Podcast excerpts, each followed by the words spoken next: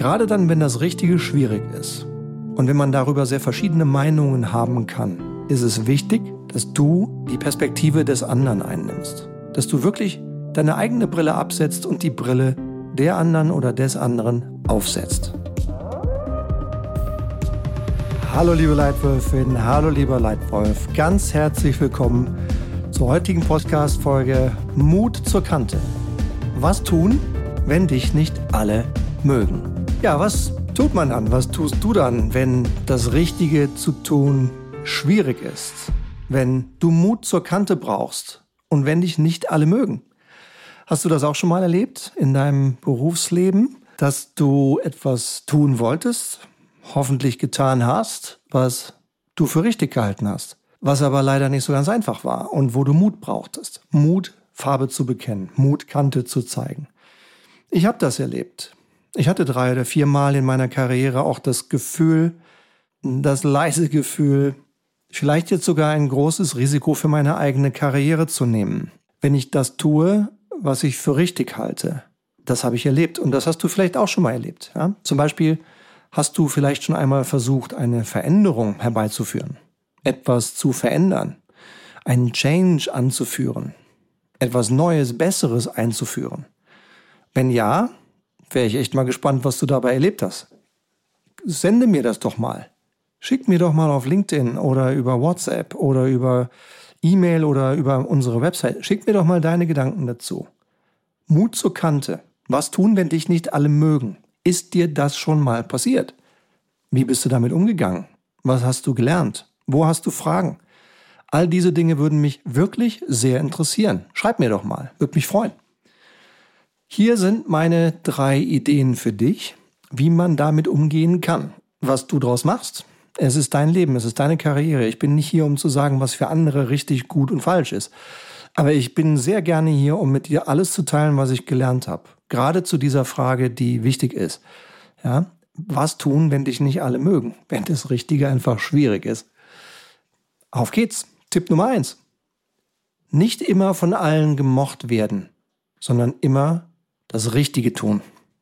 Wenn ich zurückschaue auf mein bisheriges Leben, egal ob als Vater von zwei tollen jungen Männern, als Ehemann, als Teamsportler, als Manager, als Geschäftsführer von zwei Firmen, als Berater von 125 Firmen, als Trainer, als Coach für einzelne CEOs und Führungskräfte.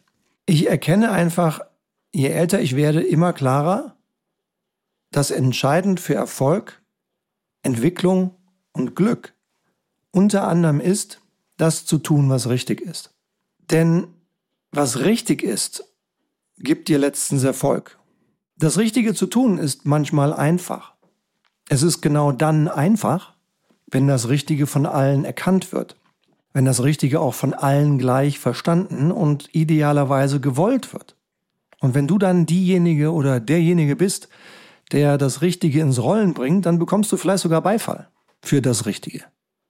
Das ist wunderschön. Das ist auch wohlverdient. Und das ist die einfache Seite vom Richtigen. Aber es gibt auch die andere Seite. Es gibt auch die Seite, wo das Richtige nicht einfach ist. Wenn es für manch anderen unbequem ist. Ja? Ich habe in der vergangenen Woche für vier verschiedene Firmen arbeiten dürfen. Ja, einen großen Hersteller von Möbeln aus Deutschland, eine große Firma in Schweden und einen Haarpflegehersteller in Italien und eine Laborfirma in Deutschland mit globalem Footprint. Ganz verschiedene Geschäfte, aber in zwei von diesen vier Begegnungen mit tollen Kunden sind mir Situationen aufgefallen, die die jeweiligen Führungskräfte, manchmal der, der oder die Leaderin von dieser Business Unit, als nicht einfach empfinden. Zum Beispiel, wenn sie ihre eigenen Chefs führen sollen, die vielleicht in einem anderen Kontinent leben, die vielleicht in einer ganz anderen Kultur groß geworden sind, die vielleicht auf dieselbe Sache, nämlich das Geschäft, das Geschäft der eigenen Firma durch ganz andere Augen schauen.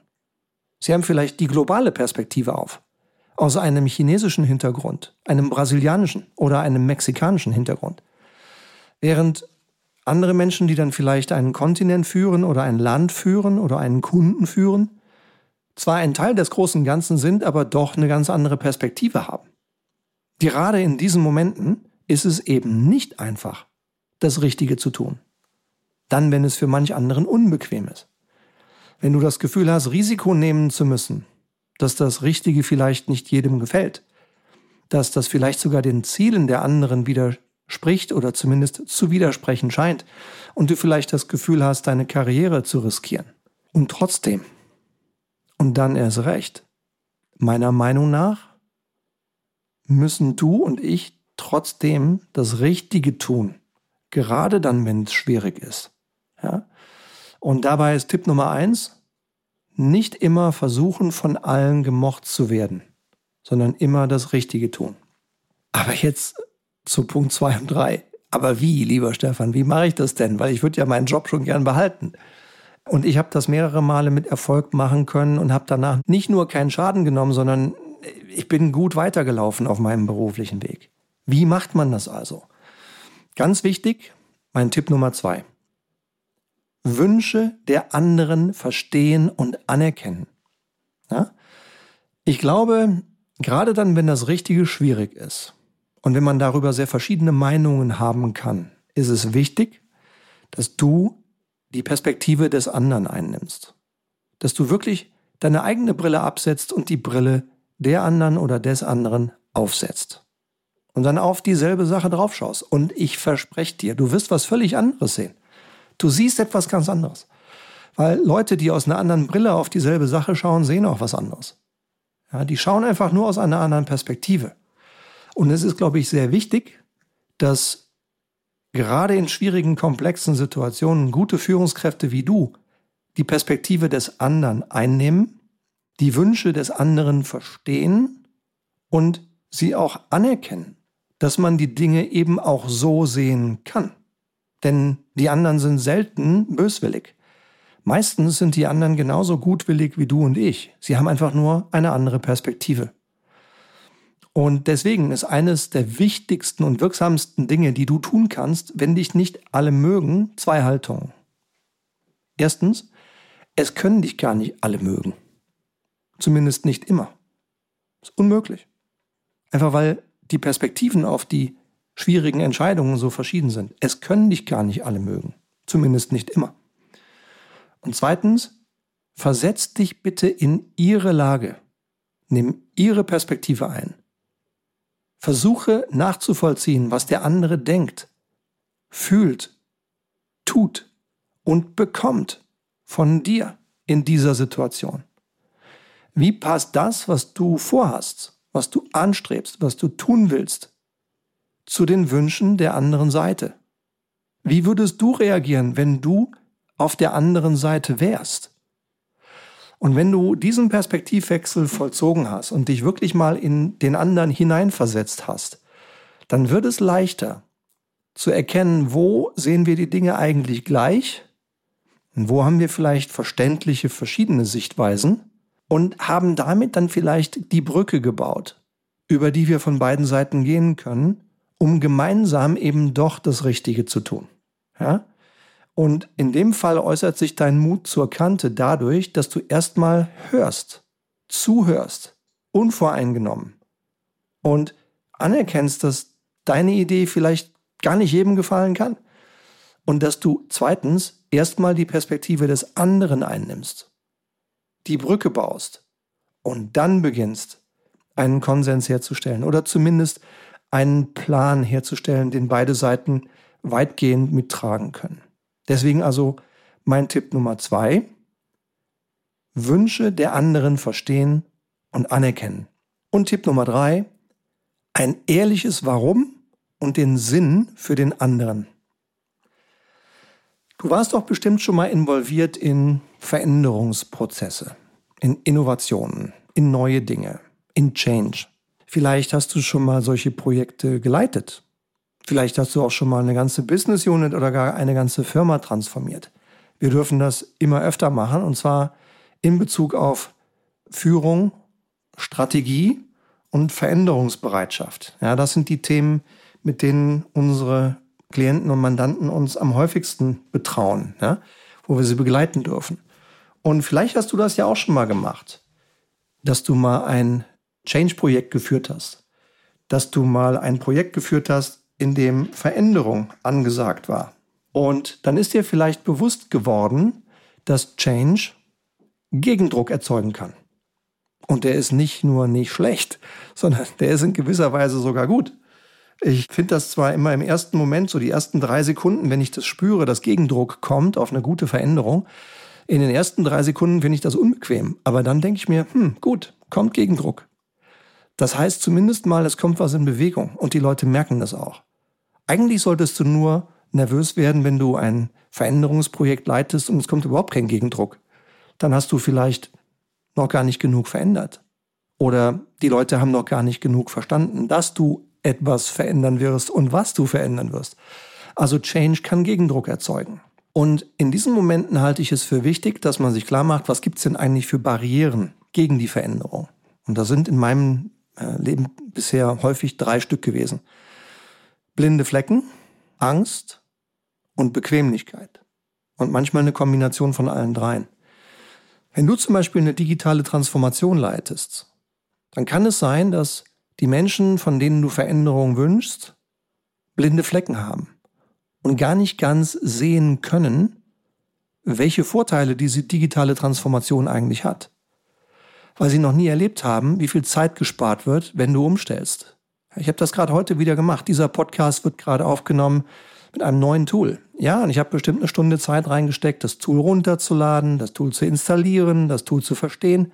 Aber jetzt bin ich happy, weil ab jetzt wird für jeden Podcast, den ich aufnehme, die ganze Datenübertragungszeit mal glatt halbiert. Die Stunde, die ich da investiert habe, die habe ich ratzfatz in zwei, drei Monaten wieder drin, wenn nicht früher. Ja, aber das, dafür muss man sehen, was die Auswirkungen von Veränderungen sind. Dafür müssen die blinden Flecken weg. Zweitens Angst. Es kann sein, dass ich Angst habe. Ja, wenn ich zum Beispiel unter Zeitdruck bin und soll dann mal ganz schnell eben ein neues digitales Tool anwenden, dann macht mich das ein bisschen unruhig, stresst mich ein bisschen, weil ich will erstmal dieses Tool runterladen, verstehen, damit ich es auch beherrsche, bevor ich es dann einsetze. Dann, wenn ich es einsetze, soll es ja funktionieren. Kann da so ein bisschen Angst machen. Und drittens Bequemlichkeit. Selbst wenn ich verstehe, wie es geht und selbst wenn ich keine Angst habe, kann es einfach sein, dass ich zu bequem bin, mich zu verändern. Und gegen all diese Dinge gegen all diese Veränderungsbarrieren hilft besonders ein ehrliches Warum. Das ist das Entscheidende. Erkläre den Sinn für den anderen. Erkläre, warum das auch für den anderen gut ist. Und dann lass den anderen eine Wahl treffen. Entweder dabei zu sein oder eben auch nicht. Beides ist in Ordnung. Ja? Aber das ist mein Tipp Nummer drei, wie du damit umgehen kannst, wenn du das Gefühl hast, du musst Mut zur Kante haben und du musst das Richtige tun in einer Situation, in der dich vielleicht nicht alle mögen. Dritter Tipp, ein ehrliches Warum und den Sinn für den anderen. Übrigens, wenn dir dieser Podcast gefällt, dann drück gerne mal drauf auf die Sternebewertung in deiner Podcast-App. Ja? Geh einfach mal rauf, drück drauf, und ich freue mich drüber, weil das macht diesen Podcast für viele Leute sichtbar. Ich danke dir. Und ich hoffe, dieser Podcast hat dir was gegeben, irgendwas zum Nachdenken, irgendetwas, was sich lohnt für dich zu überlegen, vielleicht sogar in Handlung zu übersetzen. Und nur wenn du es auch in Handlung übersetzt, kann daraus für dich ein echter Mehrwert entstehen. Wenn ja, Wäre toll. Schreib mir gerne mal zurück über jeden Kanal, über LinkedIn, über die Website, über E-Mail, über WhatsApp, was immer dein liebster Kanal ist. Ich freue mich über deine Rückmeldung und für heute sage ich besten Dank für deine Zeit und für deine Aufmerksamkeit. Ich freue mich schon aufs nächste Mal. Bis dann. Mach's gut und danke. Tschüss, dein Stefan.